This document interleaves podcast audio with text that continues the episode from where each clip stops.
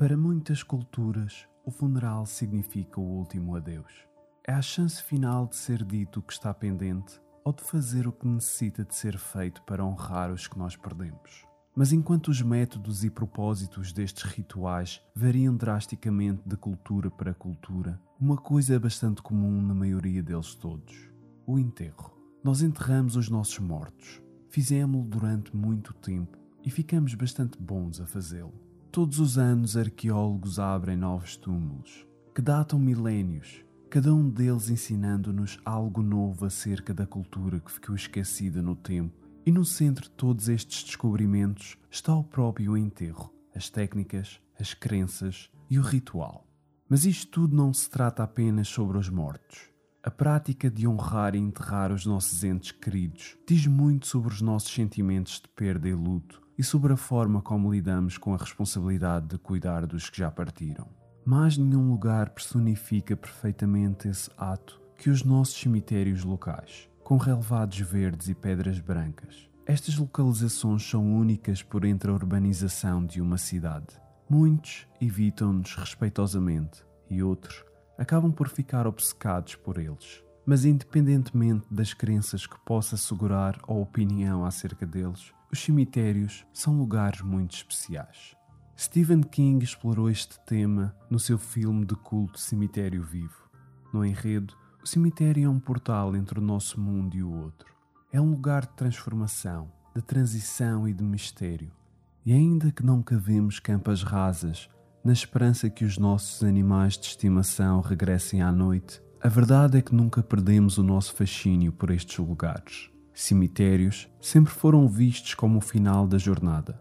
Caso acredite no céu ou não, é para o cemitério que muitos de nós vamos quando o nosso tempo expirar. Para alguns, infelizmente, a história não acaba aí. Algumas coisas aparentemente não devem de ser enterradas. Seja bem-vindo ao show de horrores.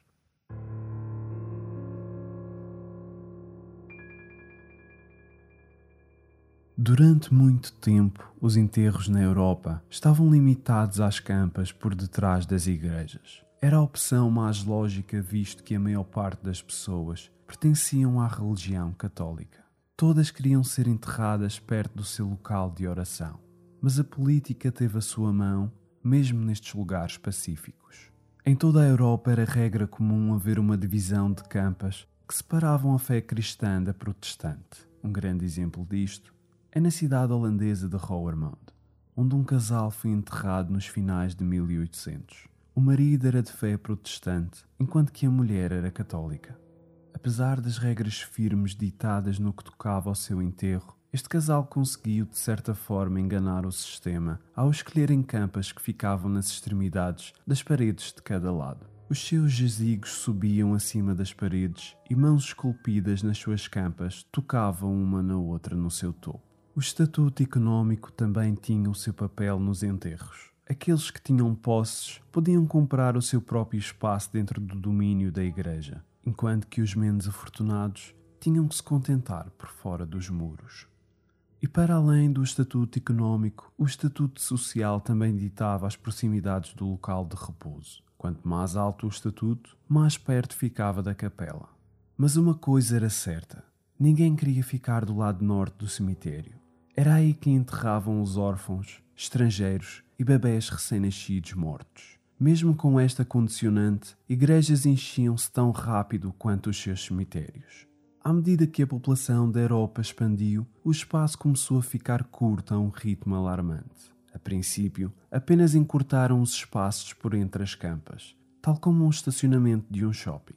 Mais espaço significava mais dinheiro a entrar e era bom para o negócio. Mas esta solução apenas viria a resultar durante algum tempo. A solução seguinte passava por empilhar os caixões no topo uns dos outros, optando por uma abordagem vertical.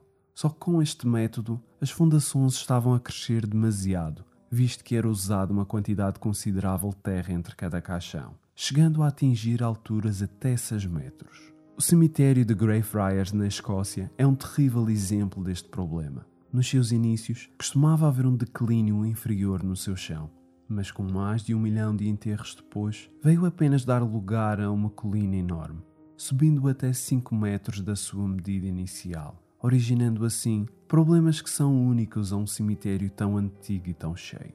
Existe uma concentração de restos mortais tão grande nesse cemitério que, quando chove intensamente, alguns dos seus corpos vêm dar à superfície, trespassando pela terra como se nada fosse. Todas estas situações deixaram muitas cidades a necessitar de alguma criatividade para lidar com o problema. Em alguns lugares, a solução escolhida envolvia medidas drásticas. Na França, por exemplo, o governo teve mesmo de intervir neste assunto. Os cemitérios chegaram a ficar tão cheios que muitas vezes colapsavam para fora, deslizando montanhas de solo e corpos para as ruas. As muralhas construídas em seu redor raramente funcionavam. Os mortos estavam a ficar incontroláveis, por assim dizer.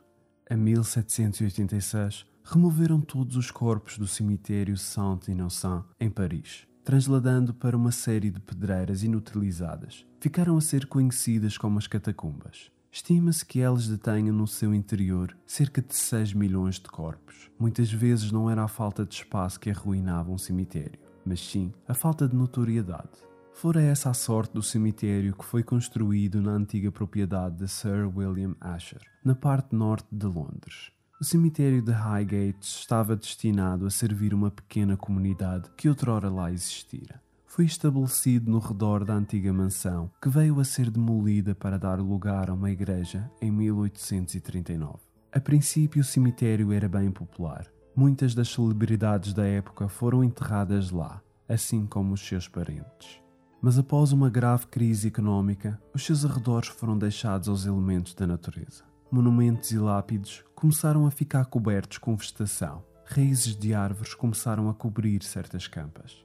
O cemitério de Highgate é o perfeito exemplo real do que imaginamos ser um cemitério assombrado. Muitos realizadores e atores foram atraídos pela sua paisagem durante décadas, deslumbrados pela sua atmosfera fantasmagórica, para criar obras de horror e fantasia. Existem imensos contos sobre a história de cemitérios espalhados pela Europa e América, mas não é esse o facto que os faz andar na boca do povo algo mais sombrio torna-os inesquecíveis na mente de todos. Algo menos tangível do que costumamos ver acima do sol, pois nem todas aquelas campas marcadas de pedras brancas e a noção de centenas de corpos por debaixo dos nossos pés nos faz arrepiar tanto como os rumores da atividade que lá se passa, sem que consigamos explicar. Dentro daquelas paredes, por entre jazigos frios e as árvores escuras, existem sempre alguns que se recusam a ficar dentro da sua campa.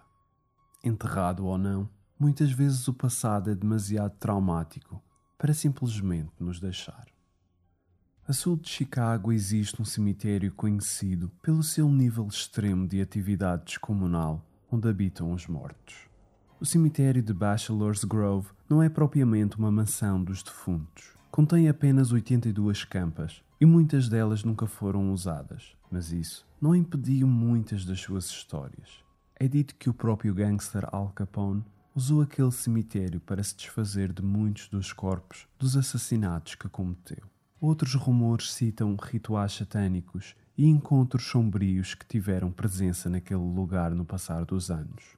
E ainda existem aqueles que juram a pé juntos terem visto coisas incomuns por lá. O avistamento mais famoso é conhecido por a mulher de branco. Baseia-se na aparição de uma mulher pálida que apenas persiste em aparecer nas noites de lua cheia. Em 1991, o jornal Sun Times estreou a sua página frontal com uma foto do acontecimento. A foto havia sido tomada por um investigador numa das suas viagens lá. A mulher aparenta ser semi-transparente e está sentada em cima de uma campa perto das árvores, vestida toda de branco. Alguns visitantes reportaram terem visto orbes brilhantes, aparições de pessoas e até mesmo de veículos, e de uma quinta que parece aparecer e desaparecer no plano existencial. A sua paisagem é limitada apenas a visitantes agora, mas durante algum tempo permaneceu sendo o lugar favorito para caçadores de fantasmas visitarem no período noturno. Em 1863, um surto de varíola deflagrou-se por um campo de prisioneiros durante a Guerra Civil. Nele estavam contidos cerca de 10 mil soldados e muitos deles viriam a morrer dessa epidemia. Como resultado disso, o cemitério dos veteranos confederados Camp Chase foi criado em território da União. A alguns quilómetros de distância, um simpatizante confederado enviou a sua jovem filha para o norte a fim de evitar todos os dissabores da guerra que aí se avizinhava. Louisiana Briggs assentou-se em Ohio e, eventualmente, acabou por se casar com um veterano da União, mas aparentemente nunca chegou a perder as suas raízes do Sul. A história conta-nos que mais tarde na sua vida frequentemente visitava o cemitério da Camp Chase, onde era hábito pôr flores em várias campas, Usava um véu branco cada vez que as visitava, com o intuito de tapar a sua face. Era conhecida pela cidade como uma mulher triste e nunca escondeu a sua paixão por aquele lugar esquecido. Faleceu em 1950, mas as flores continuavam a aparecer. Alguns visitantes muitas vezes relatavam ouvir uma mulher chorando calmamente, enquanto que outros viam a figura feminina de branco com um véu. É bem claro que alguma coisa a atraiu sempre àquele lugar e aparentemente ela acabou por nunca sair mais de lá. Mas além no país em Connecticut, outro cemitério é palco de uma história misteriosa. Mary Hart nasceu em New Haven em 1824. Era uma costureira de excelência e trabalhava arduamente para sustentar a sua família. A 15 de outubro de 1872, Mary, com 47 anos de idade, por razões desconhecidas, entrou num grande coma profundo. Por volta da meia-noite, deu um suspiro pela última vez, perecendo assim para sempre. A sua família, abalada pela tragédia, fizeram planos de tratar logo do seu funeral, procedendo de imediato com o enterro. Os anos passaram e a cidade cresceu, nascendo assim uma estrada mesmo em frente ao local. É dito que o seu espírito ainda vagueia pelo cemitério de Evergreen e existem incontáveis histórias de condutores que pararam para dar boleia a uma mulher sozinha no meio da noite. Mas no minuto em que encostam e esperam pela sua chegada, já nada se encontra no seu lugar. Haviam rumores que Mary era uma bruxa, mas rumores desse género eram algo que no final de 1800 não era preciso procurar muito para se encontrar. Segundo a história, estudantes da faculdade costumavam visitar a sua campa, que tinha a fama de estar amaldiçoada, e segundo essa lenda, quem visitasse a sua campa à meia-noite iria sofrer um terrível destino. Como resultado disso, hoje em dia temos muitas pessoas que conhecem a sua história por Mary da meia-noite. Não existem registros nenhums de alunos que tenham morrido após visitar a sua campa. Mas, independentemente destas histórias estarem fundadas sobre um fato fabricado, não as impediu de se espalharem. Aparentemente, Mary ainda tem um pé no nosso mundo, apenas não se sabe o que ainda a mantém por aqui. Em New Hampshire, mais a sul, existe um cemitério que é basicamente uma coleção de um conjunto de cemitérios mais pequenos é o lugar onde alberga o cemitério mais antigo da cidade, datando até o século XVI, e projeta no seu interior uma mistura de estilos usados durante os seus séculos. Podemos encontrar coisas tais como um sarcófago de estilo egípcio, caveiras com ossos cruzados e imagens funerárias de época vitoriana. É um lugar pacífico e muitos dos seus campos foram plantados com árvores, criando assim uma atmosfera de parque recreativo. Mas nem sempre fora assim o caso. Em 1700, este cemitério tinha um turno duplo na sua função. Servia primariamente de cemitério, mas era também palco de execuções públicas, todas elas através de enforcamentos, e mais de uma dúzia foram mulheres, por razões quase sempre trágicas.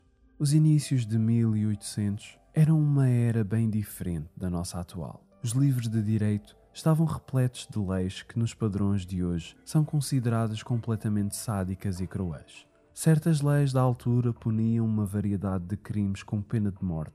Crimes como assassinato, violação, aborto, roubo, traição e falsificação. Não deixavam margens para a inocência. Uma vez que o culpado se encontrasse no banco de julgamento, o seu destino estava assim praticamente traçado. Outro crime capital que era julgado com pena de morte era o encobrimento. Se uma mulher ficasse grávida fora do seu casamento, a sua vida estava acabada. Tornar-se-ia numa vítima de estigma social, onde provavelmente perderia o seu trabalho e conjuntamente sofreria abuso físico ao longo desse percurso, resultando muitas vezes em aborto espontâneo. Para evitar essa situação, muitas mulheres escondiam a sua gravidez e quando a altura chegava, logo após o nascimento, abandonavam o seu bebê ao seu trágico destino. Isto era conhecido como encobrimento. E foi esta a situação em que se encontrou uma jovem mulher de New Hampshire na primavera de 1768. Ruth Blay era uma jovem mulher de 25 anos que dividia o seu tempo entre ensinando os alunos da cidade e fazendo alguns trabalhos de costura. Era solteira e muito pobre, mas fez o seu melhor para esconder a sua gravidez o máximo que pôde. Ninguém sabe ao certo quando a criança nasceu, nem se teve o parto sozinha ou com algum cúmplice. Tudo o que a história nos deixou para contar foi acerca do bebê que, mesmo assim, não responde a todas as perguntas. Segundo Ruth, o seu bebê morreu à nascença, mas isso não era o suficiente para evitar o seu crime de adultério e o estigma que se viria a seguir, mas significava que ela não tinha morto aquela criança. Como temia as consequências do seu ato, enterrou o pequeno corpo por debaixo das tábuas de um celeiro a que teve acesso e ditava assim o fim daquele pesadelo. Mas o que ela não sabia era que alguns dos seus alunos estavam a observá-la. Não viram o parto em si, nem podiam ter ideia da sua perda, do seu sentimento e do seu desespero. Tudo o que viram foi apenas uma jovem mãe a depositar o corpo do seu bebê num espaço pequeno, por entre uma tábua solta no chão. Viram um crime e nada mais. Como era de esperar, reportaram-no, levando a que Ruth fosse detida logo de imediato. Foi levada a uma primeira audiência com um júri constituído de 16 pessoas, todos do sexo masculino, e em breve vinham a decidir que aquela criança tinha morrido devido a um parto violento. Chamaram-na de mentirosa e assassina. Ficou detida localmente de imediato até que foi transportada para a cadeia em Portsmouth. Mas como ainda estava a recuperar do parto, permaneceu lá durante um mês até que o seu corpo sarasse. A 19 de julho fui formalmente acusada e duas semanas depois fui ouvida perante o Tribunal Providencial. Declarou-se inocente, mas ninguém a quis ouvir. O julgamento final teve lugar dois meses depois, já perto do final de setembro. Ruth, infelizmente, não teve uma hipótese neste mundo. A solidão e o desespero foram os seus únicos companheiros naqueles dias do fim, e é seguro assumir que ela sabia perfeitamente do que se aproximava. A sociedade não era gentil para mulheres na sua posição, e adicionando um recém-nascido morto, podemos assumir que ela sabia como tudo iria acabar. Na tarde de 21 de setembro de 1768, começava então o caminho penoso da sua sentença. Cerca de 12 horas mais tarde, foi declarada culpada com instruções de ser içada por uma forca até à morte. Mas o seu sofrimento não terminava aqui o governador real de New Hampshire, John Wentworth, emitiu três adiamentos da sua execução, com a justificação de Ruth poder preparar-se para a sua defunção. Seria mesmo essa a sua intenção, ou apenas prolongar o sofrimento já existente? Em vez de caminhar até o patíbulo no final de setembro, ela teria agora que esperar três longos meses. A 13 de dezembro, pouco antes do meio-dia, cerca de mil pessoas reuniram-se na colina do cemitério para assistir à execução. Durante a manhã, neve havia coberto aqueles campos com um manto branco, e minutos antes do fim, uma chuva gelada cobria tudo em gelo. Ruth foi posicionada na ponta de uma caravana com uma corda enrolada no seu pescoço. Pais assistiam abraçando os seus filhos. As crianças de olhos arregalados observavam a mulher que ia morrer. Quando se iniciaram as doze badaladas, um chicote estalou sobre os cavalos, levando-a que corressem num frenesi, afastando assim a caravana da árvore, deixando que o peso do seu corpo caísse livremente, morrendo assim momentos depois. Ao invés da liberdade, Ruth Blay foi presenteada com uma campa sem nome, junto a um lago cerca de 100 metros do seu local de execução. Muitos turistas que visitam aquele lugar reportam anomalias nas suas câmaras, estranhos orbes capturados nas fotografias e formas indefinidas nos seus fundos. Segundo uma lenda local, muitas vezes durante a noite, um par de luzes brilhantes são vistas a se mover discretamente pela escuridão. Muitos pensam ser Ruth e a sua criança. Entre a vida e a morte, por entre os lugares que nos são familiares e a vasta expansão do desconhecido, situa-se o cemitério representa o início de uma viagem por entre as vastas culturas na história da humanidade, desde os antigos egípcios até à Igreja atual, desde a antiga Europa até à América moderna. O cemitério é uma ameaça constante, ligando-nos a todos. Pondo todas as filosofias e teorias de parte, estes lugares nasceram forjados pela perda e são preenchidos por uma profunda emoção. Portanto, não é de admirar que imensas histórias existam dos que se recusam a ficar enterrados. Se calhar, os fantasmas são bem reais, ou se calhar, nós apenas desejávamos que o fossem. Existe uma última nota acerca de Mary Meia-Noite. A costureira que caiu num coma profundo e que fora enterrada no dia seguinte ao seu falecimento. A sua tia teve um terrível pesadelo na noite após o seu funeral. Visionou Mary ainda viva no seu caixão, arranhando um manto de linho na esperança de conseguir sair. Estava gritando e gemendo em desespero, e essa imagem permaneceu na sua mente até ao despertar. Tanto que, de certa forma, convenceu a sua família e as autoridades a exumar a sua campa. Quando removeram o caixão da terra, abriram-no sem demora. Mas o que encontraram lá dentro iria assombrá-los para o resto das suas vidas. O corpo de Mary estava virado as suas mãos cobertas de sangue e muitas das suas unhas estavam partidas. A razão tornou-se clara quando examinaram a tampa do caixão. O manto de linho tinha sido rasgado e toda a superfície de madeira estava arranhada profundamente. Mary acordou do seu coma e, em agonia, tentou escapar do que era suposto ser seu repouso eterno. Apoie este podcast subscrevendo-se no canal de YouTube e restantes redes sociais para que lhe possa trazer mais conteúdo como este todos os meses. Muito obrigado pelo seu tempo e vemo-nos no próximo episódio.